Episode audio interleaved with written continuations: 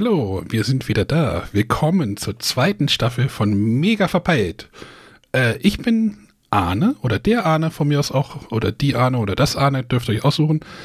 Ähm, bin natürlich nicht allein hier in dem Projekt, habe wieder meine coolen Kollegen, meine hippen Kollegen eingeladen. Äh, fangen wir mal an von West nach Ost, von Ost nach Süd, von Moment, äh, wahrscheinlich am weitesten östlich, nee, westlich ist der, ist der Markus, oder? Ich vermute es auch. Schönen guten Tag. Der Markus ist wieder da. Danach kommt, folgt der René. Genau, Halli, hallo. Und weit, weit, weit abgeschlagen im Osten sitzt der Matthias. Ja, das war doch auch so ein Lied von diesem Grönemeyer, Tief im Osten oder so. Tief im Osten. Ja, ihr habt uns vielleicht vermisst, wenn ihr jetzt in eurem Podcatcher guckt und äh, vergessen habt, uns zu deabonnieren, seid taucht jetzt wieder eine neue Folge mega verpeilt auf. Ähm, wir haben uns jetzt zu einer Staffel 2 entschlossen, wie man das so, so schön sagt mittlerweile. Schmeißen das Konzept um. Die Sendung ist jetzt, oder der, der Neustart ist jetzt geboren durch eine Bretterwisser-Folge, die wir vor, weiß ich, sechs Wochen aufgenommen haben äh, wo wir ja mit dem Markus, wo René, Markus und ich äh, über kein einziges Brettspiel, glaube ich, geredet haben und nur über altes Zeug. Es entstand ein riesiger Ablauf im Google-Dokument. Äh, und da haben wir gedacht, jetzt haben wir diesen Ablauf schon, jetzt müssen wir ihn irgendwie abarbeiten. Sehe ich das richtig? Genau, wir hatten auf einmal über alte Fernsehserien gesprochen und wir hatten so viel Zeugs da rumliegen, wo wir, wir hätten drüber sprechen können, was wir in der Zeit gar nicht geschafft haben. Und wir hatten einfach, also ich hatte auf jeden Fall sehr viel Spaß dabei und daraus ist dann nochmal entstanden, komm, das können wir eigentlich nochmal weitermachen. Genau, wir schmeißen jetzt die ganze Politik und Weltgeschehen über Bord. Ich habe ich hab gerade nochmal geguckt, wenn man jetzt irgendwie 30 Jahre zurückgeht, äh, ist nichts Spannendes passiert. Ach so. ja, interessiert nicht. Also, wir schmeißen das Konzept um. Konzept sieht jetzt so aus, jeder kriegt eine Kategorie zugelost. Das haben wir schon im Vorfeld gemacht. Kategorien haben wir im Moment festgelegt. Film, Serie, Videospiel, Buch, TV-Show und Audio. Und äh, wir sprechen einfach über Serien. Ich habe habe das mal so grob 90er und 80er äh, mäßig gefasst, aber ich glaube, wir können auch noch wahrscheinlich davor starten. Ne? Äh, ja, einfach das, was wir in unserer Jugend glaube ich, gesehen haben. Das kann ja auch schon aus den 70ern oder so gewesen sein. Wir hatten ja nicht so viel. Genau. Ja, ich bin hart, am, hart an der Jahrtausendgrenze diesmal dran, aber äh, da reden wir dann gleich drüber. Aber wie, wie ist es euch denn ergangen? Wie geht es euch denn?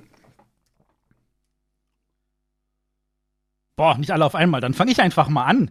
Äh, mir ist hervorragend ergangen und ich habe es einfach nur vermisst, mal wieder aufzunehmen.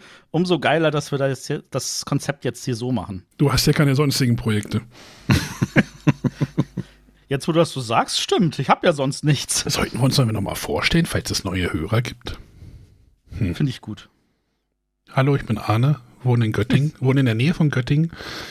Äh, sitze viel im Auto, fahre äh, Blutproben hin und her äh, und höre der, derweil dann auch viele Podcasts und äh, ja, ich denke mal, die meisten oder viele kommen vom Bretterwisser Podcast, aber vielleicht kommen auch viele von sonst woher, wenn wir das jetzt noch mal ein bisschen anders aufstehen. Genau, ich bin auch vom Bretterwisser Podcast, der René. Ähm, ja, wir hatten damals auch das aus dem Bretterwisser, Bretterwisser Podcast dieses Projekt ja damals geboren, so ein bisschen darüber zu sprechen und äh, ja, ich wohne in der Nähe von, oder ich wohne zwischen Köln und Düsseldorf. Und äh, komme aus dem schönen Rheinland. Rheinland. Ja, was denn nun? Rheinland oder schön? Duck dich mal. Ah, nee, brauchst du ja nicht. Kannst dich hinstellen. Also der, der so frech war, das war der Matthias. Genau, also ich bin der Matthias. Ich, äh, ich war mal Bretterwisser mich hab, ich habe mich mal abgekanzelt, weil ich das einfach beruflich nicht mehr mit äh, zusammen irgendwie gekriegt habe. Äh, ich vermisse es aber trotzdem und höre euch natürlich dann einfach umso erfreuter weiter und äh, bin froh, dass die Sonja da euch so wunderbar ergänzt. Ähm, ja, ich, äh, ich arbeite viel, ich arbeite gerne, ich äh, arbeite rund um die Uhr und ich mache auch irgendwas mit Brettspielen. Dann bleibt noch ich. Ich äh, bin der Markus, der Saarländer hier im Haus. Ähm, bin kein Bretterwisser.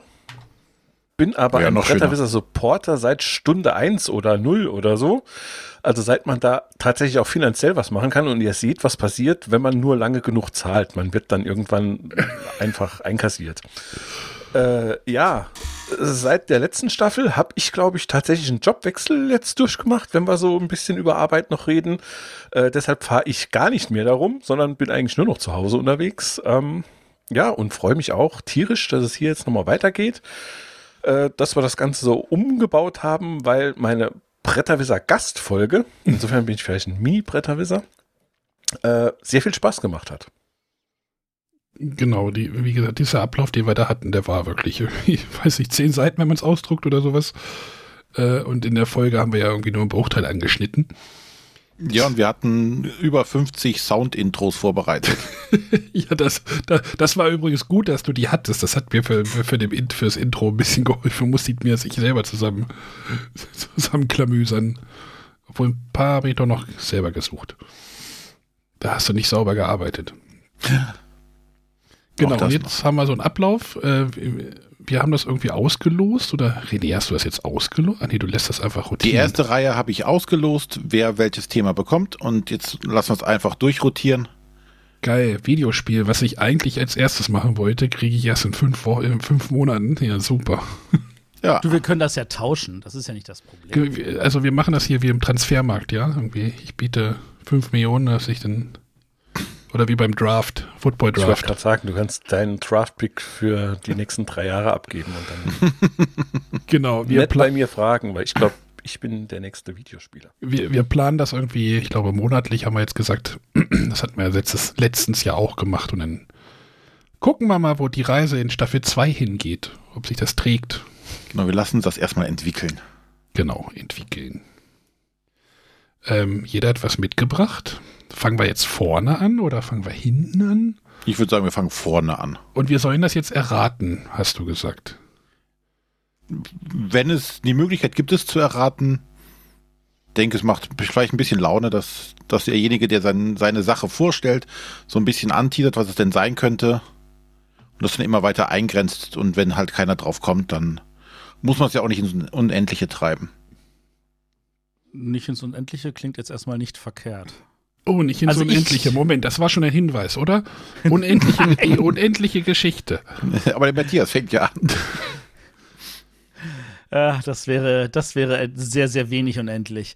Ähm, ja, wo fange ich an? Ich fange an, ähm, okay, es ist ein, ich, ich stelle euch einen Film vor, und zwar einen Familienfilm ähm, aus dem Jahre 1986 äh, in einer Nebenrolle, und es war nicht ihre erste, aber es war eine ihrer ersten, äh, Sarah Jessica Parker. Für alle da draußen, die sagen, wer ist das? Das war die Hauptdarstellerin von Sex and the City. Ist sie immer. Ah, nee, es heißt nicht mehr Sex in the City. Ja, das heißt nicht mehr, das heißt jetzt anders. Aber von den damaligen sechs Staffeln plus zwei Filme, warte mal, bei Community heißt es doch sechs Staffeln und ein Film. Ach, das haben sie auch verkackt. Ähm, genau, also das ist, äh, es geht, es geht um Zeitreise. Natürlich, ich habe einen Zeitreisefilm rausgesucht. Logisch. Zeitreise 86, vielleicht klingelt es bei jemandem schon, wahrscheinlich. Ist das mit nicht. einem Kind? Ja? Bill und Ted. Nein, Nein. ist so früh. Ist das was mit einem, Goldenen Kind? Eddie Murphy. nein, mit einem, mit einem elektronischen Auge auch dabei? Man könnte es elektronisches Auge nennen. Ich glaube, du kennst den Film. Meine Ja. Mutter ist ein Alien. Meine Stiefmutter ist ein Alien. Nee. Nee, nee. Okay, also, ähm, der Film, den ich habe. Achso, Markus, möchtest du noch raten? Ich bin mir da ganz unsicher. Ich würde äh, so mal aus der Lameng, weil ich mich nur noch ganz schwach dran erinnere, an der Flug des Navigators. Treffer Denken. und versenkt. Jawohl. Das ist ja Oh. Träumchen. Also, der Flug des Navigators. Ich hätte echt nicht gedacht, dass das irgendjemand Oh, von euch den habe ich gesehen irgendwann mal. War das nicht auch so ein Disney-Film oder sowas? nee, das ist tatsächlich kein Disney-Film. Einen Also, Musik Ellen Silvestri. Das ist natürlich Mhm. dann schon mal eher so eine bekannte Nummer. Aber ansonsten ist das eigentlich äh, gefühlt halt so ein, so ein kleines Ding. Also es geht darum, ähm, der zwölfjährige David, der hat einen kleinen Bruder, den er natürlich nicht mag, so wie das ist, hat ein paar ganz liebe Eltern und die Eltern sagen, geh mal los und hol mal deinen Bruder ab, weil äh, wir wollen hier noch Armbrot essen. Also geht er los und er nimmt den ku- kurzen Weg durch den Wald. Jetzt könnte es auch ein Ros äh, Rotkäppchen-Märchen sein oder sowas. Auf jeden Fall äh, nimmt er natürlich seinen Hund auch mit, weil bei der Gelegenheit kann er gleich Auslauf haben. Hund läuft davon, er dem Hund hinterher, stolpert, fällt eine kurze Böschung runter, ist bewusstlos. Kommt wieder zu sich, denkt sich, scheiße Mann. Sucht seinen Hund, geht nach Hause und stellt fest, seine Eltern sind nicht da. Das Haus gehört auf einmal jemand anderen. Er weiß nicht, was los ist. Und ähm, dann, dann kommt natürlich die Polizei, die nimmt ihn mit und dann stellen wir fest, es sind tatsächlich acht Jahre vergangen. In der Zeit zwischen, er ist runtergekullert und er ist wieder zu sich gekommen. Aber er hat sich nicht verändert. Er, äh, seine Eltern sind auf einmal da, sie freuen sich, dass er wieder da ist. Sein kleiner Bruder, der jetzt irgendwie 16 ist oder sowas, ist wieder da, ist auch froh, dass er da ist. Und es, es fühlt sich für ihn alles so komplett verkehrt an. Was ist denn hier passiert? Warum sind denn hier acht Jahre vergangen? Und äh, dann kommt natürlich so der, der Knick drüber, dass ähm, er dann äh, untersucht wird und äh, auf einmal eine Stimme hört. Und die, die schreit einfach nur Navigator. Und ähm, er wird, äh, stellt dann fest, dass das also anscheinend ein UFO ist, das ihn sucht. Äh, dieses UFO ist von der NASA äh, eingenommen worden. Und äh, die wissen aber nicht, wie es aufgeht. Das ist einfach so eine, sieht aus wie eine Muschel, oder? Irgendwas in dieser Richtung. Das ist mhm. aber komplett in sich geschlossen. Und dann haben sie, ähm, dann, dann ruft er den aber und dann schafft er es natürlich bei der NASA, da irgendwie kurz äh, rauszubrechen, weil da irgendwie so ein kleiner Roboterhund ist, der irgendwie das Essen durch die Gegend fährt äh, und äh, indem er sich dann halt versteckt. Und dann geht er halt zu diesem Raumschiff und das Raumschiff öffnet sich ihm einfach. Das, da kommen dann so, so Flüssigmetalleffekte, wie, wie man es aus Terminator 2 kennt. Wo das Terminator 2 vier Jahre Sternchen, später ist. Sternchen von 1986. Genau, von 1986. Aber ich fand die Effekte damals schon nicht so schlecht gemacht. Ja, und dann geht dann das Raumschiff und dann fliegt er mit dem Raumschiff davon und er erfährt halt, dass er entführt wurde, weil dieses UFO halt versucht hat, ein bisschen was über die Erde rauszukriegen, einfach einen mitgenommen hat, äh, da ganz, ganz viel Informationen abgesammelt hat und bei der Gelegenheit aber seine gesamten Flug, äh, also Weltraumkarten bei, bei dem im Kopf gespeichert hat. Und das, davon weiß der Junge natürlich nichts, aber die Karten äh, will das ähm, Raumschiff natürlich dann auslesen, damit er dann wieder wegfliegen kann und der sagt so, du darfst dir gar nichts auslesen, solange ich nicht wieder zurück zu meinen Eltern komme. Gibt's natürlich noch ein paar schöne Geschichten drumrum und am Ende äh, ist es natürlich auch so, dass die dann den Zeitsprung zurück machen. Ähm, aber damit es natürlich auch ein Happy End ist, ist halt ein Familienfilm fürs jüngere Publikum ab ist, sechs. Ist übrigens ein Disney-Film, tatsächlich. Ist doch ein Disney-Film? Mhm. Das, das überrascht mich jetzt. Das hätte ich jetzt nicht gesagt. Aber bin ich mal wieder neugierig. Also muss ich noch mal genauer nachgucken. Zumindest, also wie gesagt, waren ganz, ganz tolle. Ähm, der Hauptdarsteller war für kurze Zeit also ein äh, Riesenerfolg. Äh, und wie das so ist bei Kindern, wenn sie einen Riesenerfolg haben, der nächste Film ist dann der Absturz und der war dann irgendwie mal in irgendwelche Drogengeschichten verwickelt, weil natürlich der weitere Erfolg ausgeblieben ist. Ähm, der Film selber, wie gesagt, kennen relativ wenige gefühlt. Ja, ich, kenne ich kann mich an dieses Auge, dieses Roboter, die Roboterlampe erinnern, die da irgendwie immer mit ihm kommuniziert. Genau. Habe auch gerade noch mal den Trailer irgendwie laufen lassen. Der läuft immer An die noch. Story kann ich mich auch kaum noch erinnern. Mhm. Aber dieses Kind, das auf diesem Stuhl sitzt und dauernd dieses Auge irgendwie mit ihm spricht, das ist irgendwie hängen geblieben. Und den Film habe ich tatsächlich gesehen, als wir damals in Urlaub geflogen sind. Es müsste nach Gran Canaria oder gewesen sein. Da lief der als Film im Flugzeug. So auf, ah. so, einem, auf so einem Fernseher im Gang, ne? Äh, nee, Leinwand tatsächlich. Das waren Leinwände. okay. Im Gang. Also im, es gab noch nicht so kleine Fernseher, die man hätte mitnehmen können im Flugzeug. Nein, es gab doch, früher gab es doch dann auch diese Fernseher, die dann halt am Ende des Ganges irgendwie an der Decke hingen. Äh, die waren trotz, wären trotzdem zu groß gewesen, Fernseher. Das war tatsächlich eine Kinoleinwand, die wurde dann da vorne in der vordersten Sitzreihe runtergelassen. Da kommt und dann war mit, an der Decke war so ein Projektor. Kommt dann noch einer mit Popcorn durch und dann Nachos. Müssen das sagen, die anderen.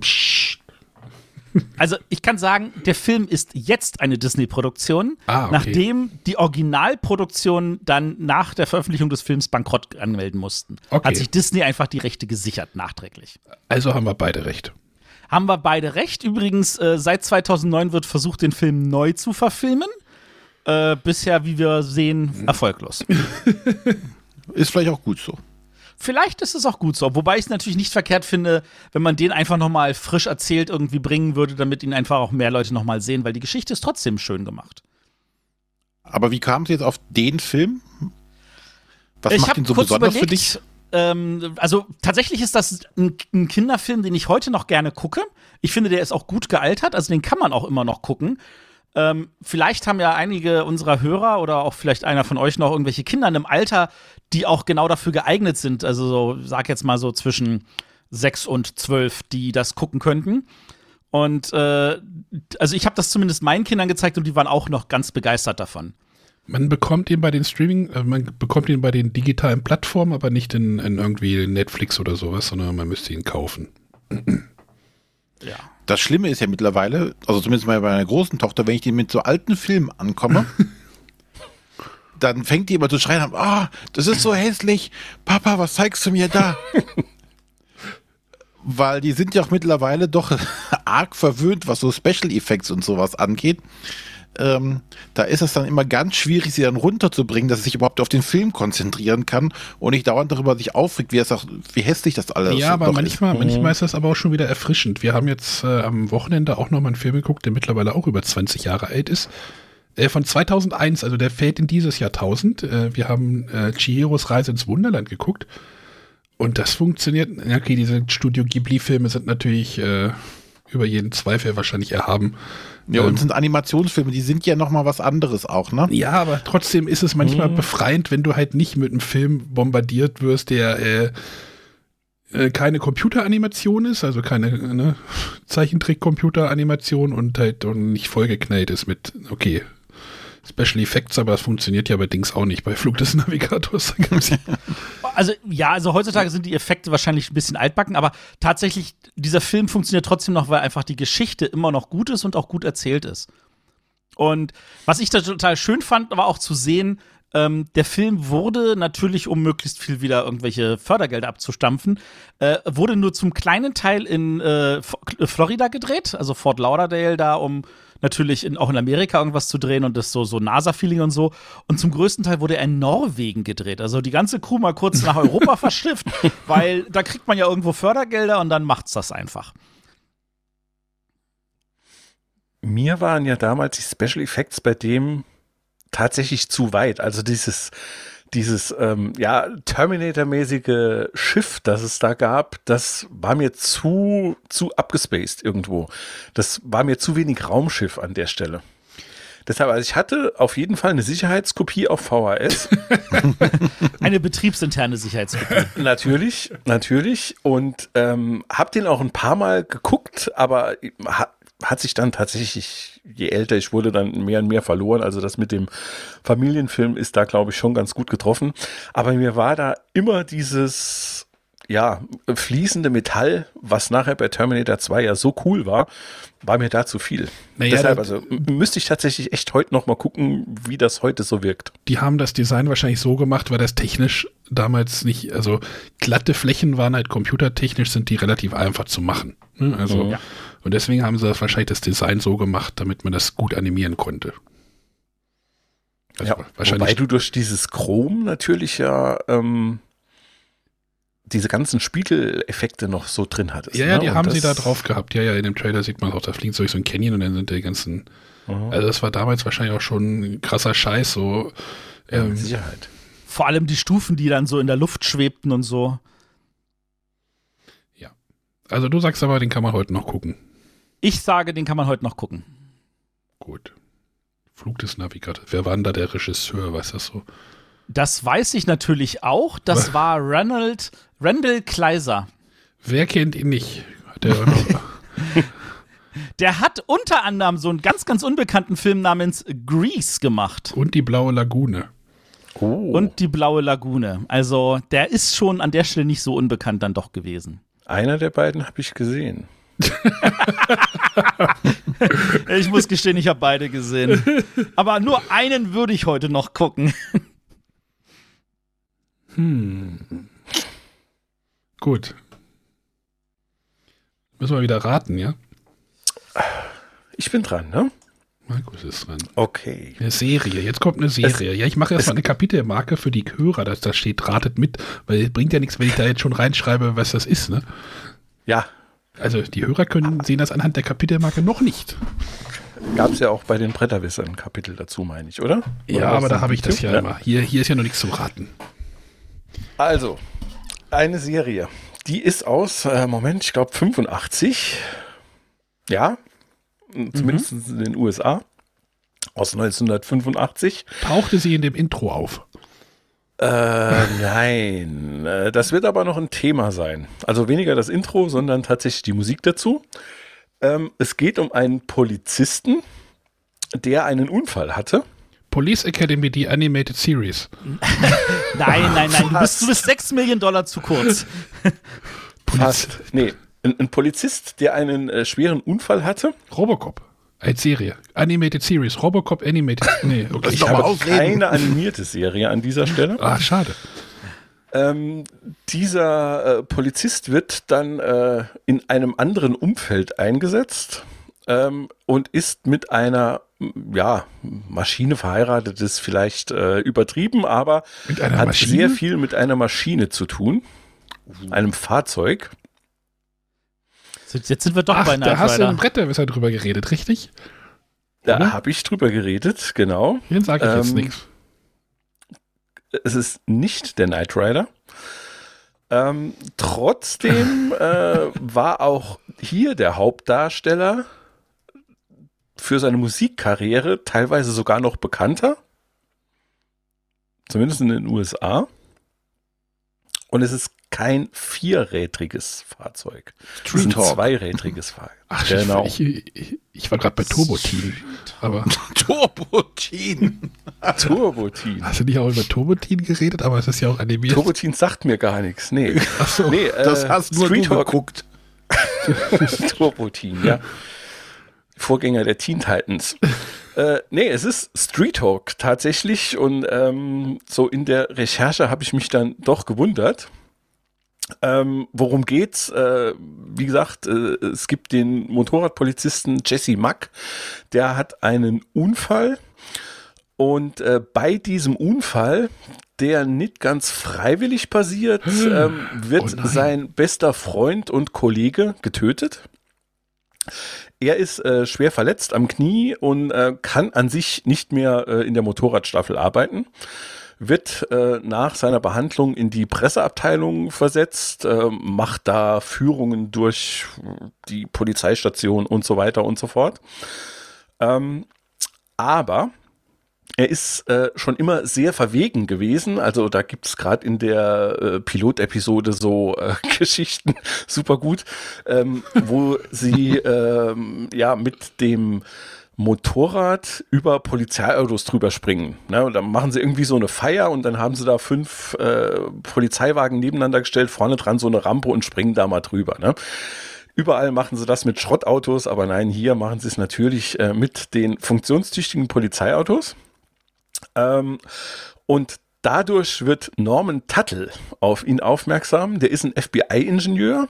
Moment, die Und Tuttles? Die Tuttles waren noch die mit den, mit den äh, OCC, mit den Choppern, oder? Hießen die auch? Ah, nee, die hießen, nee.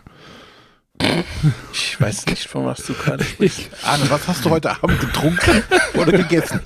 Das war bei hier beim Teen, beim Turbo-Teen. Turbo-Teen. Da waren die Tuttles auch. äh, nee, also Norman Tuttle, FBI-Ingenieur. Und ähm, der hat halt so ein Projekt, ähm, das sich Street Hawk nennt.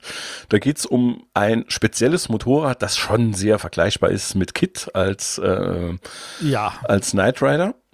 Ähm, hat halt irgendwie Durchschnittsgeschwindigkeit von 200 Meilen pro Stunde, äh, hat eine Sofort-Stopp-Funktion, äh, hat einen Schleudersitz, der dich 30 Meter weit wegtransportiert, wenn du da ähm, unrechtmäßig drauf sitzt. Äh, hat Laser eingebaut, MGs eingebaut, äh, Raketen eingebaut und wird als Allgelände-Verfolgungsmaschine äh, betitelt. Fand ich sehr gut. Und äh, ja, darum geht's dann halt. Ne? Also letzten Endes ähm, kann das Motorrad auch ferngesteuert werden äh, durch Norman Tuttle. Der hat halt so eine Zentrale, ähnlich äh, so wie es im Laster bei Knight Rider auch aussieht, nur in einer alten Lagerhalle. Äh, mit riesigen Bildschirmen, also wer Hawaii 5.0, die Neuverfilmung, äh, die mittlerweile auch schon gar nicht mehr so ganz neu ist, gesehen hat, also so ungefähr, das, so sieht's dann auch bei Norman Tuttle aus. Und ähm, ja, die lösen dann halt Fälle. So, letzten Endes habe ich gedacht, es gibt unfassbar viele Folgen davon, weil das irgendwie ständig ab Nee. 1986, Dezember 86 bis Januar 87 äh, in der Erstausstrahlung auf RTL Plus lief. Es gab aber insgesamt tatsächlich nur 13 Folgen, weil es nie über eine Staffel hinaus geschafft hat. Und das ist eine kurze Staffel, wenn ich bedenke, wie viele Folgen Knight Rider pro Staffel hatte. Ja, genau. Also äh, da- das lief auch irgendwie ganz komisch. Also m, auf der Wikipedia kann man sich das ja ansehen, wann die ausgestrahlt wurden. Da wurden immer drei Tage hintereinander irgendwie die Folgen gesendet. Und deshalb war das halt auch, wie gesagt, Dezember 86 bis Januar 87 und dann war das an sich durch. Und ähm, ja, wurde dann aber, ich weiß nicht wie oft, äh, wiederholt. Fand ich damals unheimlich gut. Und um auf das, was Matthias eben sagte, mit äh, den Film kann man heute noch gut schauen, kannst du bei Street Talk nicht. Also es gibt auf YouTube äh, vom Pilotfilm die erste Hälfte. Vom Ich Pilotfilm die erste Hälfte, sehr gut. Ja, äh, ich hab's mir tatsächlich angetan letzten Endes. Ne? Also ich war von dem Ding früher echt begeistert. Aber wenn du es dann halt heute so siehst, ähm, Jesse Mack hat einen speziellen Helm. Ähm, wo so ein Display drin ist. Ne? Also auch so ein bisschen wie äh, bei Terminator 2, wie man das so kennt. Ähm, du siehst das dann halt auch mal aus seinem Blick und das wird halt alles live an Norman Tuttle übertragen. Ähm, ja, 1985. Ne? Also ich glaube, das ist was. Heute fliegen sie mit einer Rakete äh, irgendwie äh, in den Weltraum und da passiert halt heute so eine Übertragung und das wäre damals halt ja gar nicht möglich gewesen. Natürlich war es cool und als Kind fand man das Ganze natürlich auch cool. Ähm, was man Street Talk zugute halten muss, er ist schneller als Knight Rider. Weil äh, Um 10 Schneller vor- km/h oder so. 10 schneller vorbei. Äh, äh, fast. Äh, der Super Pursuit Mode heißt hier Hyper Thrust. Ach so. Und ähm, im Piloten fährt äh, der Street Hawk mal 314 Meilen, was 505 km/h sind. Und Kid schafft nur 310 Meilen, was 499 km/h sind. Also es sind genau 6 km/h. Brauchst auch gute Oberarme, um dich festzuhalten. Ja, ne? Und das ist halt auch das Faszinierende. Also äh, es gibt dann auch YouTube-Videos, wo du nur diese Szenen siehst und alle Straßen sind frei, was natürlich super gut ist, wenn du so schnell unterwegs bist. Und ähm, ja, super geil. Also ist schon, schon, schon echt gut.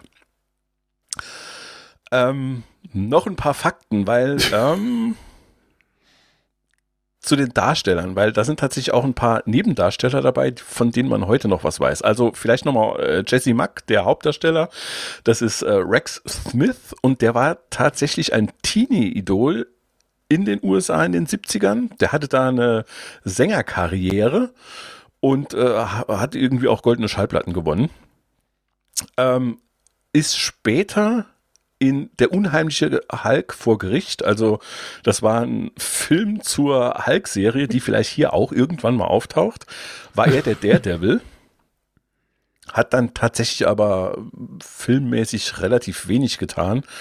Hat aber mal, das habe ich gelesen, im Hardrock-Café irgendwo in Indonesien oder sowas vor ausverkauftem Haus gespielt.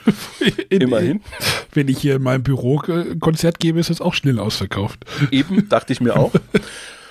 äh, Norman Tuttle wurde von Joe Regalbuto ähm, dargestellt, der später in der Sitcom Murphy Brown mitgespielt hat, die auch einen Emmy gewonnen hat.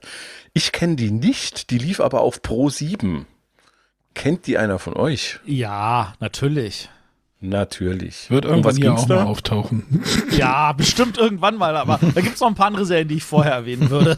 Gut. Ah, das Motorrad. das- Ansonsten hattet ihr halt Nebenrollen wie gefühlt alle, die da irgendwelche Hauptrollen hatten in Dingern wie äh, Magnum, Cagney and Lacey, Matlock, Ellie McBeal, Jack, Navy CIS und so weiter und so fort. Und äh, er hier hat sogar äh, eine oder mehrere Episoden von Friends als Regisseur begleitet. Das ist vielleicht so das äh, Highlight.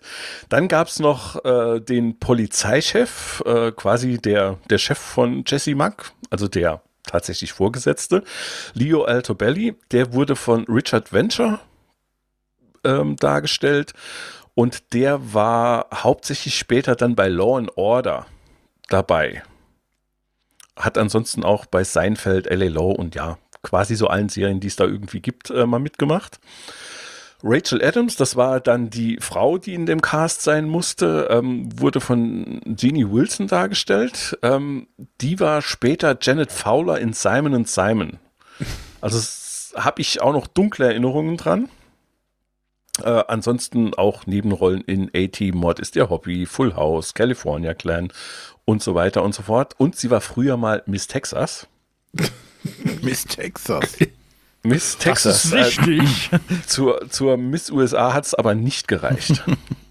so, und dann kommen wir jetzt mal vielleicht zu nach und nach zu den bekannteren, die da irgendwie ähm, einzelne Auftritte hatten. Der unbekannteste ähm, ist vielleicht Don Swayze.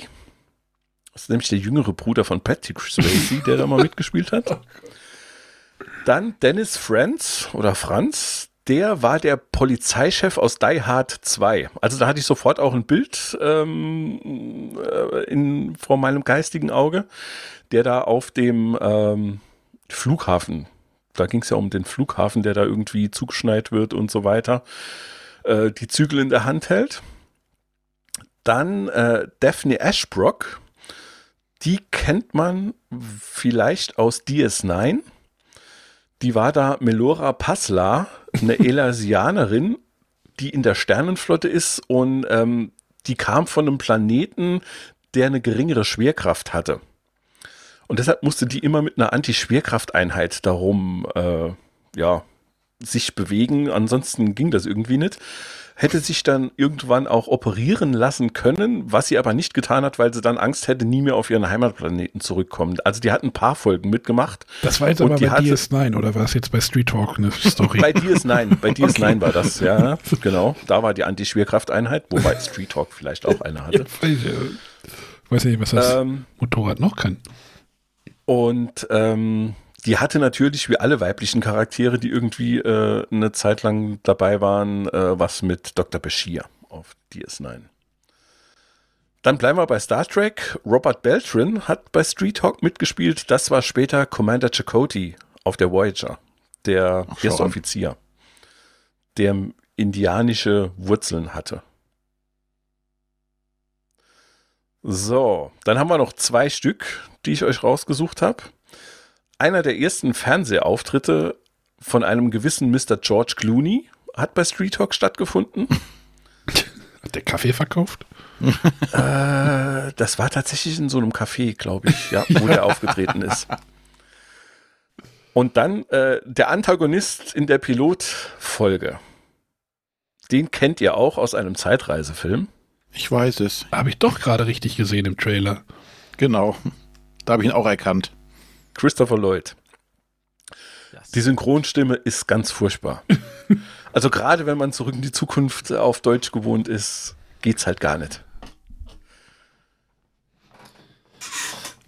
Oh Go- Gott, was für ein. Das, das Motorrad sieht aber auch wie so ein, wie so ein frisiertes Moped, also ganz ehrlich. Ja, es gab insgesamt 15 Motorräder, die da umgebaut wurden. 11 Honda CR250 für Stunts. Und dann äh, gab es eine Honda XL500 äh, und drei Honda XLS 500 oder sowas. Äh, die waren für die Nahaufnahmen, weil die dann irgendwelche unterschiedlichen Anbauten hatten, damit das Ganze funktioniert. Genau. Und abschließend vielleicht noch was ganz interessant ist, äh, wie es zu der Kombi kam, weiß ich aber tatsächlich gar nicht. Ähm, die Titelmusik ist tatsächlich relativ einprägsam und die ist von einer deutschen Band. Und da muss Matthias auf jeden Fall Bescheid wissen. Das ist nämlich äh, Tangerine Dream aus Ah. Berlin. Na, aber Die wurden kennt man, sieben- logisch. Ja, klar. Die wurden 67 in Berlin gegründet. Die gibt's auch immer noch tatsächlich. Äh, klar, Besetzung ist da natürlich irgendwie mal gewechselt, aber ähm, ja, das waren halt so Mitwegbereiter ähm, der elektronischen Musik. Ja, Und das kann man sich ganz gut anhören. Habe ich jetzt auch im Vorfeld ein bisschen was gehört. Wenn man zum Beispiel auf den Soundtrack von äh, Tron Legacy steht. Oh, ja. Also da ist ja Daft Punk, die den produziert haben. Und ähm, da sehe ich schon durchaus Ähnlichkeiten. Also das ähm, kann man sich echt ganz gut anhören. Ist das denn einfach so eine Bewegung von einem anderen Sender gewesen, um Knight Rider Konkurrenz zu machen? Ja. So. Äh, ja, ja, aber es, also wie gesagt, es ist gab's da, nicht auch, schon- gab's da nicht auch was mit dem LKW? Highwayman Hm, oder so? Highwayman gab's noch. Ja, Highwayman. Also es wurden, glaube ich, damals alle Fahrzeuge, die man, die man so hatte, Hubschrauber, Motorräder, weiß nicht, Ja. U-Boote fehlten noch. Gab es später mit Sequest. Speedboat. Speedboat sind wir wieder bei äh, äh, Thunder in Thunder Paradise. Paradise. Mhm, genau. Nee, aber wie gesagt, ich glaube, ich könnte mir heute das nicht mehr angucken, weil es sind halt auch so viele schlechte Sprüche dabei in dem ganzen Ding und ähm, ist schon Wahnsinn. Also weiß ich, er ist irgendwann äh, am Anfang muss er halt dann Reha für sein Knie machen. Das dauert natürlich nur eine Minute oder sowas geschenkt, ne? Kann man überspringen. Aber dann, äh, ja, kommt Jane Fonda zum Training auch vorbei und so. Solche Geschichten, wo ich denke, Alter, mein lieber Mann, das war damals vielleicht lustig, aber es zieht heute halt keinen mehr vor den Fernseher. Habt ihr Street Talk denn geguckt? Sie schöttert. Ich nicht. Aber sowas von. Nein. Nein. Na, dann, gesagt, alles, was damals auf RTL lief, was irgendwie anschaubar war, wurde natürlich sowieso geguckt. Äh, Ich wollte gerade sagen, du hast den Fernseher angemacht, du hattest die Wahl zwischen Sat 1 und RTL und du hast meistens beides geguckt. Äh, nein. Du hattest keine. Du hattest ARD und ZDF zur Auswahl. Äh, äh, was, ja, aber da lief zu einer anderen Zeit was. Also im Nachmittagsprogramm selten was und bis dann irgendwie Simon Simon oder sowas lief, bis dahin war ja RTL schon durch mit seinem spannenden Programm. Genau. Wir hatten keine RTL. Tja. ja, wir dürfen doch nicht mit den Schmuddelkindern spielen. Ja. Ich gucke mir gerade den Highwayman-Truck an. Nein, aber die ganzen Sachen liefen natürlich auch rauf und runter und ja, natürlich ist das jetzt wahrscheinlich vollkommene Grütze, aber trotzdem hat man es damals gerne, glaube ich, geguckt und fand das Ja. Motorrad cool. Die Action war für uns damals, glaube ich, auch ausreichend. Mhm, aus. definitiv. Ja, was hast du denn gesehen? Du bist äh, zu Hause bist mit deinem Fahrrad durch die Gegend gefahren und da ist einer mit dem Motorrad durch die rumgesprungen. Das konnte doch schießen. Was willst du mehr? Und Blitze habe ich gerade gesehen. Ja, also. Ja, ist so. Du, du, du konntest sowas halt tatsächlich dann nachspielen, ne? Also Genau. äh, weiß ich noch gut, dass wir das halt auch gemacht haben. Also gerade Motorrad, Fahrrad war natürlich super. Ja. Ähm, deshalb nach, nach Street Talk nochmal noch mal eine Stunde raus und den Nachbarn geschnappt und gesagt, jo, jetzt, jetzt fahren wir mal eine Runde. Fahr mal den Berg runter. Ich will mal gucken, wie schnell du bist. 300. Ja, genau, so ungefähr. Und äh, ja, es war halt cool. Also was ich, er hat ja auch so einen speziellen Anzug dann, äh, der auf seinen Körper angepasst wurde. Da wird er am Anfang in so einen Bakta-Tank gesteckt, wo der mit Schaum gefüllt wird. Und super. Äh, aber ja, aus heutigen Gesichtspunkten nicht mehr zu empfehlen. Dann halten wir ihn besser in guter Erinnerung. Genau, Nicht genau. wieder rauskramen, die Erinnerungen. Das ist manchmal nicht so gut. Ja. Gut. Eieieiei. Läuft immer noch dieser Trailer hier. Ich habe euch äh, die erste Folge, also die erste Hälfte des Piloten. Hm. Du, du, du gibst keine Empfehlung, aber trotzdem. Ich, nee, aber vielleicht wollte er doch mal. Also, wer weiß, weißt du, Arne ist heute vielleicht masochistisch veranlagt und sagt so, komm, ich quäl mich mal. Er kennt ja noch nicht. Besser als Markus Lanz ist es wahrscheinlich. Und das Sommerhaus der Stars kommt da wahrscheinlich auch nicht ran. Ja, ich verpasse übrigens gerade den Bachelor für euch, aber die ja, erste Folge habe ich schon geguckt im, bei RTL Plus. RTL Plus. Plus. So. Wen haben wir denn jetzt als nächstes? Als nächsten. Jetzt ist meine Wenigkeit dran. René.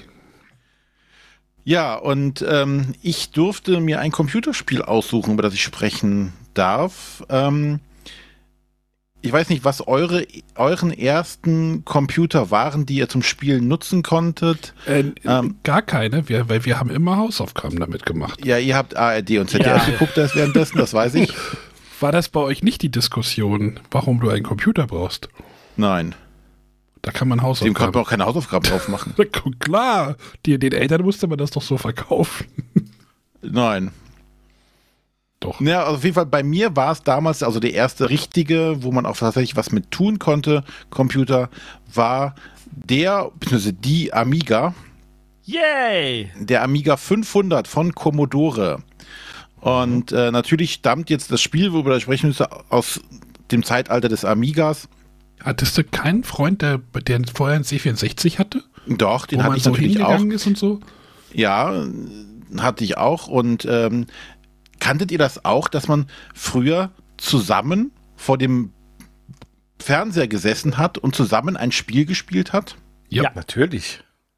Ne, wo heute jeder im Dunkeln in seinem eigenen Kämmerchen sitzt, war das damals tatsächlich noch ein soziales Ereignis. Man saß zusammen vor dem Computer und hat was zusammen Du, gespielt. das ist heute auch noch ein soziales Ereignis. Man sitzt nicht im Dunkeln, man sitzt im Scheinwerferlicht äh, auf Twitch. Zwar Ja. immer noch alleine und der Rest guckt einem zu, aber ja. das Ne, ist war Fall, schon nicht so ganz unähnlich tatsächlich. Ja, egal. Es, es war Ähm. quasi ja eine LAN, nur dass man nur einen Rechner hatte. genau. Aber meiner war auch, Party als LAN. meine, mein erster eigener war auch ein Amiga. Ja, ja wie gesagt, vorher hatte ich auch schon ähm, eine Spielekonsole, das war der Atari 2600. Oh, da habe ich mir für den, wenn ich Computerspiele machen darf, habe ich da eventuell was, ja. Ja, da hätte ich auch einige Spiele, die man besprechen könnte, aber ich glaube, man wäre nach fünf Minuten fertig. Weil die Spiele so umfangreich waren sie ja nun nicht damals. Ähm, man kann aber wahrscheinlich vielleicht über den Amiga 2600 mehr reden, aber über die Spiele glaube ich eher kurz. Na, und dazwischen gab es noch ein VC20 mit Datasette. Ähm, aber wie gesagt, dann kam irgendwann der Amiga, äh, ein Bekannter von meinem Vater, der hatte auch einen Amiga und kam dann, äh, glaube ich, am zweiten Weihnachtstag, ich hatte den Computer zu Weihnachten bekommen, zu uns und kam mit drei Boxen voller Disketten an. der hatte schon vorgewarnt, ich solle Leerdisketten mir kaufen und dann wurde erstmal den ganzen zweiten Weihnachtstag Disketten kopiert, ja. um damit das Spiel, äh, die, die Spiel, den Spielvorrat aufzufrischen. Naja, aber das Spiel, was ich jetzt vorstellen möchte, das habe ich mir tatsächlich damals gekauft. Ähm, weil es gab ja dann damals manche Sachen, äh, Spiele, die hatten einen sogenannten Kopierschutz. Und dieses Spiel hatte einen Kopierschutz. Ähm, Sind das Drehscheiben? Nein. Ich hätte beinahe dieses Spiel mit den Drehscheiben genommen. Weil ich hatte mal von nachgeguckt, was war denn so, oder was ist das bestbewerteste Spiel auf dem Amiga? Und das wäre Monkey Island gewesen. Ähm, ich habe mich aber für ein Spiel entschieden, das tatsächlich mein erstes Spiel war, was ich gekauft habe. Tauchen da Schiffe auf? Äh, nein, da tauchen keine Schiffe Okay. auf. Gibt es einen Rotfilter als Schutz? Nein, es gibt auch keinen Rotfilter als Gut. Schutz. Es ist mehr ein Braunfilter. Das ist jetzt nicht so weit davon entfernt. Es hat jetzt nichts mit der AfD zu tun. ähm, es spielt aber ähm, im selben Genre wie das äh, zuvor erwähnte mit den Drehscheiben. Ja. Reden Ähm, wir jetzt von Zack? ja. Genau, wir reden von Zack McCracken. Das war geil. Das war auch übrigens das erste Computerspiel, das ich mir direkt von meinem Geld gekauft hatte damals als Kind. Ja. Der Rest hatte ich auf Diskette ohne Ende, aber Zack McCracken habe ich mir gekauft. Ja, Zack McCracken war oder ist quasi das offiziell, also das ist das dritte Spiel von Lucas Film Games. Damals hieß es noch Lucas Film Games. Ähm, es gehört zu dieser Adventure-Reihe. Der Vorgänger davon war ähm, Maniac Mansion. was ich damals tatsächlich mit einem Kumpel auf dem, der, sein- der einen C64 hatte, bei ihm zu Hause gezockt habe. Also wir, wir saßen da vom C64 und haben dann versucht, äh, Maniac Mansion zu spielen. Äh, mal mehr oder weniger erfolgreich. Weil man sterben kann. Man kann auch sterben, aber das ist schon. Es gab Spiele oder Adventures zu der Zeit, die waren deutlich sterbeanfälliger als äh, jetzt die Lucas Arts. Ich muss immer, äh, Lucas Film Games, ich muss immer ganz au- aufhören, ich kenne es noch immer als Lucas Arts, so hat es mich äh, sich in mein Mhm. Gedächtnis eingebrannt. Aber Lucas Film Games war noch äh, davor, die dann irgendwann in Lucas Arts umbenannt wurden. ja, Zack McCracken and the Alien Mindbenders, so der offizielle Titel. Das ist ein Spiel, also ein Adventure, ein Point-and-Click-Adventure, die ich seitdem immer noch liebe und mit für mich eine das der der Genres sind, die ich immer noch am liebsten spiele, auch heutzutage noch, auch wenn es das auf einer Switch oder sonstiges irgendwelche Adventures gibt. Ähm, Point and Click ist ja mittlerweile tatsächlich nicht mehr so stark. Ähm, denn das Spannende war damals, du konntest dich frei bewegen und du hattest ja eine Reihe von Verben, mit denen du interagieren konntest. Ne? Weiß ich nicht. Äh, du konntest Push, Pull, äh, Open, Close, Pick Up. Äh, dann kannst du Sachen noch kombinieren. Äh, du musstest äh, irgendwo hingehen und Sachen. Also du hattest unheimlich viele Möglichkeiten. Mittlerweile sind die Adventures ja so, äh, du klickst irgendwo drauf und dann tut derjenige irgendwas. Aber damals war es natürlich noch deutlich, war es deutlich schwieriger, diese Adventures, weil du da unheimlich viele Kombinationsmöglichkeiten hast, was auch manchmal frustrierend war, weil du hingegangen bist und hast tatsächlich alles mit allem probiert, bis du dann die richtige Lösung gefunden hattest. Ähm, was jetzt ähm, bei Zack McCracken bestimmt auch der Fall war, ich kann mich an meine Erfolge oder Misserfolge gar nicht mehr so erinnern. Ich weiß, ich habe es durchgespielt und wir reden ja auch von der Zeit, wo es nicht einfach war, eine Lösung zu bekommen. Mhm. Äh, heutzutage, wenn du irgendwo festhängst, gehst du äh, Google, sagst hier, bla bla bla, äh, ah, findest du direkt eine Lösung. Wenn du Glück hattest, kam in einem halben oder in einem ganzen Jahr irg bei irgendeiner Computerspielzeitschrift dann mal eine Komplettlösung zu dem Spiel. Perforiert zum Heraustrennen. Damit es, ja, das war mir egal. Ich habe damit es abheften konntest. Ich hatte einen großen Ordner, wo alle, naja. Naja, auf jeden Fall, ähm, das waren die, die Spiele, die ich gerne gespielt habe. Ja, also nochmal. Ähm, Lucasfilm Games war der Entwickler. Der Publisher in Deutschland äh, war Soft Gold Games. Ähm, sagte mir eigentlich gar nichts. Ähm, aber dann habe ich mal nachgeguckt und ich habe gesagt, oh, ich habe doch sehr viele Spiele damals von Soft Gold Games gefunden, äh, gehabt. Wahrscheinlich lag es daran, dass man die Spiele ja selten gekauft hat, sondern eine Sicherheitskopie hatte. Deswegen kannte man den deutschen Publisher wahrscheinlich gar nicht. Deswegen ist er wahrscheinlich auch irgendwann pleite gegangen. Ähm, aber zum Beispiel Eye of the Beholder haben die auch in Deutschland rausgebracht. Äh, die ganzen, also hier Indiana Jones, äh, Last Crusade und Fate of Atlantis, auch Point-and-Click-Adventure. Äh, Might and Magic, Monkey Island und so weiter. Das sind alles Spiele von Soft Gold gewesen. Ja, veröffentlicht wurde Zack McCracken 1988. Ähm, und die wurden 91 in Lucas Arts umbenannt. Und das ist das Logo und äh, der äh, Name, der sich am meisten bei mir eingebrannt hat. Zack McCracken ist das zweite Spiel, was sie mit ihrer berühmten Scum Engine gebaut haben. Ähm, dabei es geht Scum nicht für Abschaum, sondern für die Script Creation Utility von Maniac Mansion. Ähm, also sie haben sich damals eine Engine gebaut für das Spiel und ähm, konnten damit auch relativ einfach halt neue Adventures erzeugen. Ne? Gerade jetzt äh, Zack McCracken und ähm, Maniac Mansion, sie liegen ja gar nicht so weit voneinander entfernt und sind auch von der Grafik her sehr, sehr ähnlich. Gerade wenn man so die, die, die ersten Versionen da äh, sieht, da hat sich die Optik gar nicht so viel getan. Ähm, und wenn man dann, äh, diese Scum Engine wurde ja auch dann weiterverwendet, zum Beispiel für Monkey Island. Also die haben sie dann entsprechend weiterentwickelt. Da gibt es auch verschiedene Versionen. Es gibt ja sogar eine Scum VM, also eine Virtual Machine, wo man sich alte Lucas Arts oder Lucas Film Spiele reinladen kann. Und die dann tatsächlich äh, auf seinem aktuellen PC oder Mac oder was auch immer spielen kann. Ähm, ja, da kann man sich die alten Sachen runterladen. Äh, Zack McCracken kann man sich sogar auf Steam oder GOG aktuell sogar kaufen. Das wurde irgendwie 2015 wurde das freigegeben und dann kann man das sich ja kaufen. Was ich tatsächlich in, im Rahmen meiner Nachforschung auch gemacht habe. ähm, und dabei, weil man dann auch den ganzen Download-Content bekommt, ist mir eine Sache noch aufgefallen, die wurde auch selten in den Reviews oder Berichten, die ich noch nachgelesen hatte, ähm, genannt. Und zwar gab es damals in dem Spiel eine Zeitung. Ja. Nein. Eine richtig große Zeitung, äh, in der sehr viel angeteasert wurde, was in dem Spiel auch äh, nachher passiert. Ja. Und äh, das fand ich äh, tatsächlich äh, sehr cool. Ähm, und man muss sagen, das Ganze ist ein Spiel, was sich nicht ganz ernst nimmt, was sehr viel Humor hat. Ähm, zum Beispiel äh, steht dann das, das, das Nachtecho, Bigfoot gewinnt den Kusswettbewerb. Oder geheiligte Männer suchen Gott auf dem Golfplatz. Äh, Dummheitsepidemie von Außerirdischen im Telefonnetz verursacht.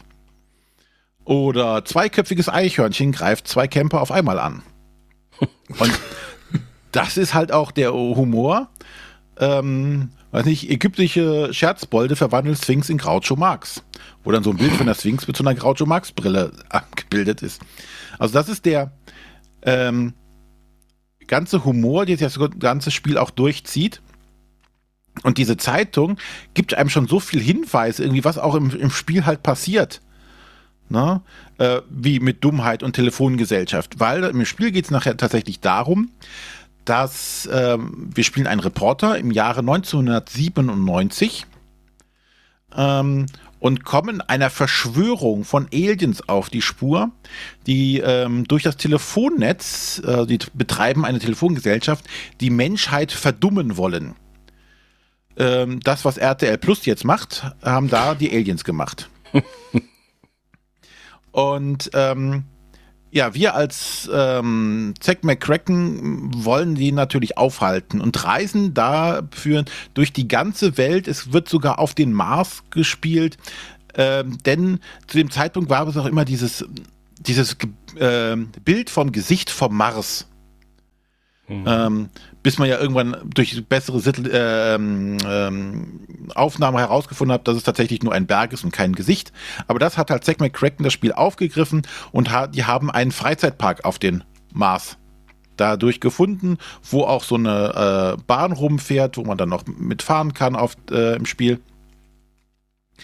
Und ähm, dann muss man halt, man muss eine Kristalle suchen, um dann eine Maschine zu bauen, die dann die Aliens aufhalten kann. Die Aliens, die kann man auch nicht erkennen oder nicht unterscheiden von normalen Menschen, weil die sind getarnt. Also die Aliens haben eigentlich so einen so langen Kopf wie so die Conehead und haben oben die Augen und haben immer einen Hut an, wo oben die Augen rausgucken können.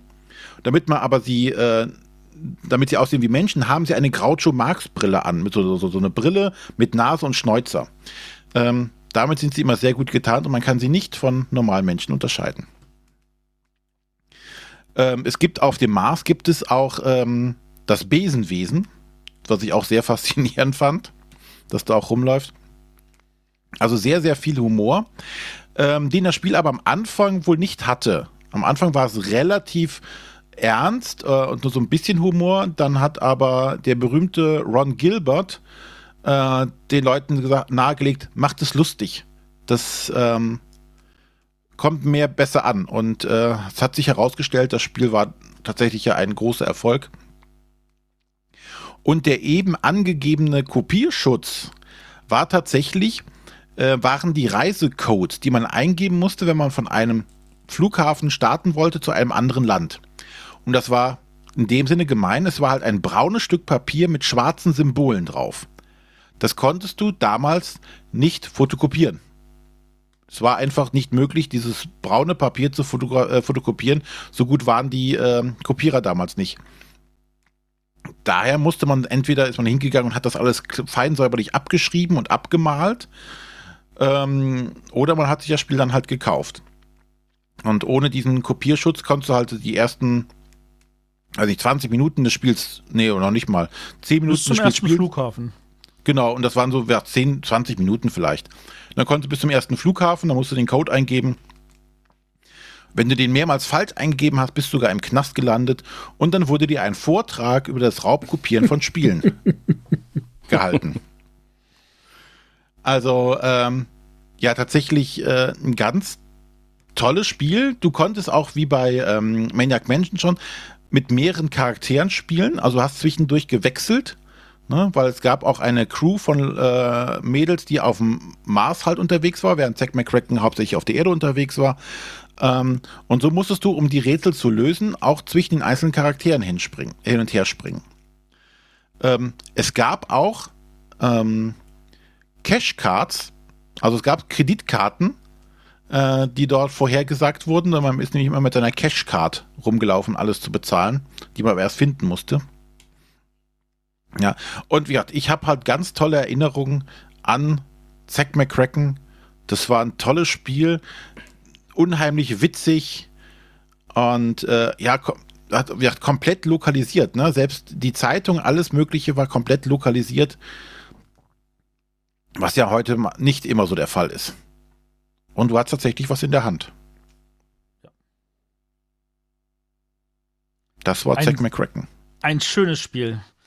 Ich bin da auch großer Fan von, deswegen habe ich in einem Spiel, das ich rausgebracht habe, ja auch ganz viele Andeutungen zu Zack McCracken und natürlich auch zu Maniac Mansion. Falls sich irgendjemand noch an Trick and Trouble erinnert. Oh. Ich habe das tatsächlich nie gespielt. Jetzt muss ich ja das ja doch mal spielen. Wenn da so viele Anspielungen sind. Ich kann dir meins zuschicken. Mach das mal. Ich, ich habe das nie gespielt. Ich habe da irgendwie keinen Zugriff, äh, zu, Zugang zu gefunden. Der kam dann später irgendwie. Ja, Zugang doch, zu hab, so Point-and-Click-Adventures oder? Ja, das ist dann eher bei Monkey Island dann gewesen, aber so ganz großer Fan, ja. Ist okay. Ja. Indie 3, stimmt, Indie 3 war dann auch so das erste, aber da hatte, hatte ich auch keinen Plan, was man da tut. Ja, man muss natürlich auch sagen, das war das zweite, beziehungsweise das dritte Spiel. Es gibt noch ein Spiel davor, das aber kaum jemand kennt, das sich äh, Labyrinth nennt, äh, was noch der, der die Vorstufe quasi ist. Ähm, es ist natürlich auch er, ja, da ist noch Option nach oben gewesen, ne? sowohl grafisch als auch noch später vom Humor und von den Rätseln. Aber das ist halt dann bei Maniac, äh, bei, bei ähm, Monkey Island ähm, haben sie das ja zur, zur Hochform gebracht. Ähm, Und da hat es natürlich auch super funktioniert. Aber trotzdem, Zack McCracken war schon einfach wegweisend für diese Art von Spielen, die sie da einfach gebaut haben. Und ähm, nach Zack McCracken, das nächste Point-and-Click-Adventure war ja dann tatsächlich Indiana Jones and the Last Crusade. Was ja War die. Maniac Mansion 2 noch vorher? Nein, das Nein. kam äh, deutlich später. Das war, äh, wann kam denn das? Day of the Tentacle kam 93. Ach Gottchen, so viel später. Na, Also Indiana Jones äh, Fate of Atlantis war ja, äh, Quatsch, ähm, Last Crusade war ja tatsächlich die Adaption des Films als Point-and-Click-Adventure, was damals sehr gut funktioniert hat, fand Den, ich. den hatte ich damals nie gesehen. Ja, ich, ich kannte das Spiel, aber ich, den Film, nö. Da wird dir einiges leichter gefallen. Ja, wahrscheinlich. Ähm, und was noch dazwischen kam, was äh, ein sehr spezielles Adventure war, weil es, ja, es war eigentlich kein Point-and-Click mehr. Ähm, Loom. Hat einer von euch Loom gespielt? Oh ja. Nee. Musikweben. Genau. Da ging es tatsächlich, dass du dir ähm, Musikfolgen oder Tonfolgen merken musstest und die konntest du dann spielen, um damit äh, bestimmte Aktionen auszulösen. Das hat eine ganz tolle Atmosphäre gehabt. Das hebst du dir fürs nächste Mal auf. Ja. Darf ich nicht mehr weitermachen. Und Nee. danach kam halt erst 1990 kam halt Monkey Island und das war halt dann der wirklich große, große Erfolg. Ja, ich weiß, dass ich halt Monkey Island 2 mit elf Disketten auf einer Amiga gespielt habe. Genau. Stimmt. Disc Jockey. Oh Gott, Ja, das war echt schlimm. das war schlimm. Gut, bleibt, bleibt noch meins, ne? Genau. Das Telefonbuch. Buch, ja, ihr habt mir Buch zugeordnet und ich habe erstmal gedacht, Nö, mach ich nicht. Oh, das ist ja einfach. Habe ich gedacht, nee, ja, ich war jetzt nicht so der große Buchleser in meiner Kindheit und Jugend, auch heute nicht. Aber tatsächlich habe ich eins, eine Buchreihe gelesen, die irgendwie am Ende über, aus über dreieinhalbtausend Seiten besteht. Hat sich auch irgendwie über zehn Jahre hingezogen. Ähm, wie gesagt, ist eine Reihe. Ähm, ich gucke gerade, wann das erste, also es ist jetzt Mitte der 90er ist das erste Buch erschienen auf Deutsch. Äh, hm. Genre? Genre, ja, das ist, man könnte so sagen, so ein bisschen Cyberspace, ja. Mark Zuckerberg soll sagen, Metaversum spielt eine große Rolle. Ähm, vier Bücher, a 1000 Seiten? Ja, so ungefähr, ich glaube 800 oder sowas. Ah, das hat meine Frau auch durchgelesen und dachte sich so am Ende, boah, das hätte ja gereicht, wenn ich die ersten 20 Seiten lese. Ach, ich, ich, ich fand es jetzt nicht so, also ich, ich, ich hä, ja? Asaland? Ja, genau. Matthias reißt heute alles ab. Ah, nee, nee, nee. Otherland von Ted Williams, das ist wirklich so das größte Buch-Epos, was ich tatsächlich gelesen habe. Ähm, kennt ihr das, Markus René? Wahrscheinlich nicht, ne? Vom Ja, ich Namen kenn's. her, ja. Ich glaube, ich habe das als Hörbuch mal gehört. Genau, ne, das Hörspiel. Ich hatte Oder den, Hörspiel. ich habe mich jetzt äh, für den, äh, als Vorbereitung für die Sendung, ich habe das, die Bücher habe ich jetzt nicht mehr zu Hause. Ich hatte die auch tatsächlich alle hier, aber ich habe gedacht, die werde ich sowieso nie wieder lesen. Ähm, und wer mich kennt, weiß, wenn ich etwas nicht mehr, also die mussten halt weg. Kaufst du, wenn du es noch was brauchst, holst du sie einfach später nochmal. Ja, Ne? ich, ich, ja, das Ding war halt, ihr habt mir das dann zugelost und ich habe gedacht so, ach scheiße, was machst du denn jetzt? Ah, Otherland, erstmal geguckt, wann das war. Okay, Mitte, ich glaube 96 oder sowas. Ja. Ähm, und ich war, hatte noch so ein Audible äh, Probemonat-Abo, drei Monats-Ding. Und da hab ich gedacht, ach, guckst du mal, ob das Hörspiel da ist. Dann hatte ich da irgendwie noch drei Guthaben. Sind aber vier Bücher. Und habe ich sogar noch ein, das letzte Buch noch gekauft äh, von, für Geld, also das letzte Hörspiel. Äh, das Hörspiel kam irgendwann Anfang der 2000er, 2004, glaube ich, oder sowas. Und ist grandios produziert. Also, äh, das, das war noch so die Zeit, wo wirklich noch viel Geld in diesem Markt steckte, in diesem musikalischen Markt, ne, wo dann halt auch viel äh, gesprochen, also viele äh, bekannte Sprech- oder ja, also ich, ich gucke gerade hier Erzählerin Nina Hoss, äh, dann gibt es Ulrich Mattes war noch ein Erzähler, Hans-Peter Heilwachs. Äh, das ist halt, es ist so ganz, es, es ist halt eine große Buchgeschichte und dementsprechend groß ist auch das, äh, das Hörspiel halt auch. Und ähm, ich war damals zur Zeit, also ich war tatsächlich so ein bisschen ein Fanboy irgendwann von dem Ted Williams. Ähm, war dann auch tatsächlich mal bei einer Lesung in Hannover bei, bei ihm. Da hatte er das Buch äh, Der Blumenkrieg vorgestellt, auch sehr, sehr cool.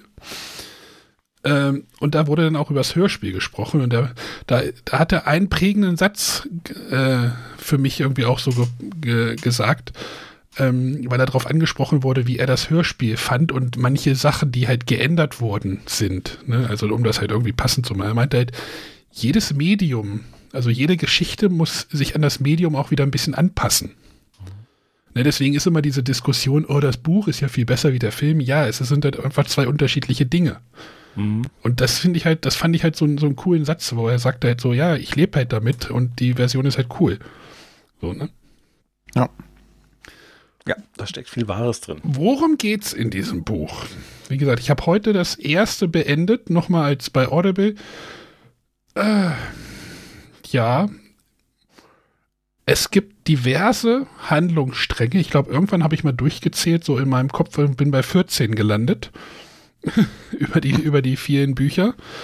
Ähm, ah, das ist so eine weltumspannende Geschichte und es gibt halt so ein, so ein ja, Metaversum, also so ein Virtual Reality Konstrukt in der Welt, wo sich die Leute halt mit irgendwelchen Brillen und einklinken können und dann sind sie mit ihren, ihren Avataren unterwegs. Also ich glaube, so Ma äh, Mark Zuckerbergs feuchter Traum gerade. Ähm, und da taucht es dann halt, da tauchen, da taucht dann halt so mysteriöse Bilder einer goldenen Stadt auf bei manchen Personen und die sind dann davon so fasziniert und dann ähm, versuchen sie halt rauszufinden, was es mit dieser goldenen Stadt auf sich hat.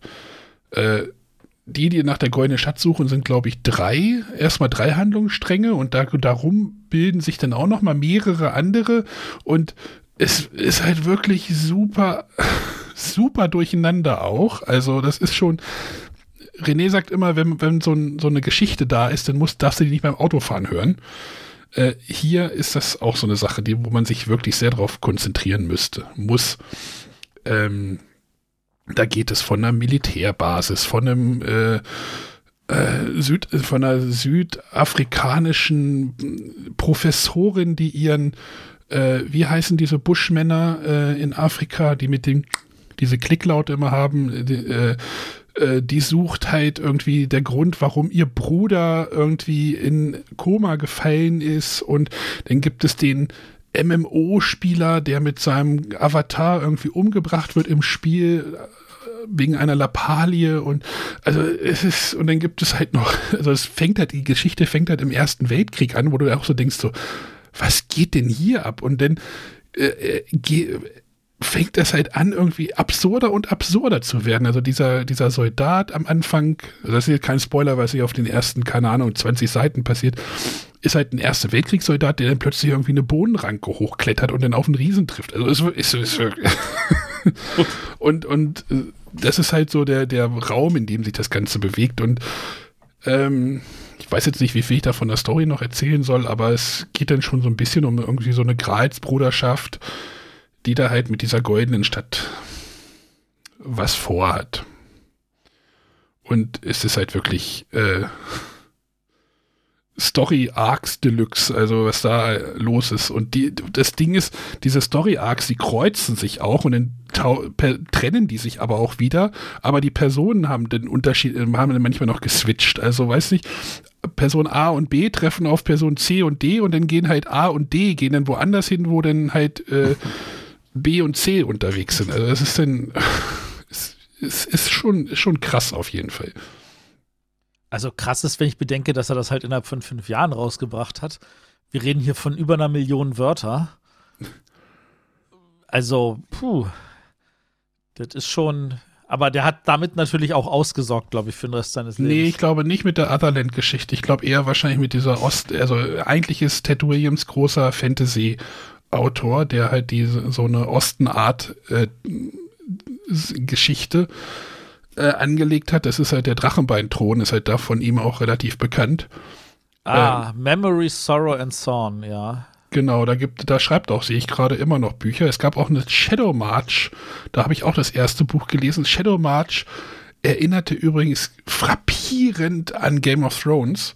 Du hast ein Land, im Norden gibt es ein Nebelvolk, äh, das bedroht die südlichen Lande, aber über der über der See gibt es noch ein anderes Land mit einem komischen Herrscher, der irgendwie so nomadisch unterwegs ist. Also ich weiß nicht, wer da, wer da vorne weg war, aber ähm, ja, das, aber da habe ich auch nie das zweite. Das zweite hatte ich auch, glaube ich, sogar noch besessen. Aber ich habe, das sind dann auch wieder so 800, 900 Seiten Schinken.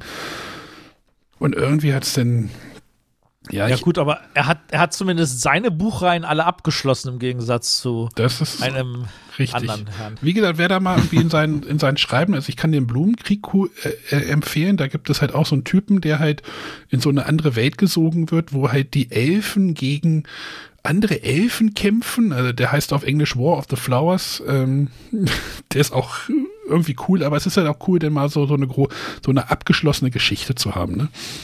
Und, und dann nicht immer so riesige e Epen. Epi. Wobei, ich sehe gerade hier seine, seine, von seinem Drachenthron da, das sind auch schon eins, zwei, drei, vier, fünf, sechs, sieben, acht, neun und er arbeitet gerade am zehnten. Das ist auch schon eine Menge. Ja, genau. Aber Otherland ist dann halt kein, kein, ah, es ist ein bisschen Fantasy auch dabei, natürlich, äh, in dieser, in dieser Meta-Welt, aber äh, es ist halt ein großes Ding. Also Otherland Stadt der goldenen Schatten ist das erste, Fluss aus blauem Feuer das zweite, Berg aus schwarzem Glas ist das dritte und Meer des silbernen Lichts ist dann das letzte. Also wenn ihr das lesen wollt, habt ihr ein bisschen was zu tun.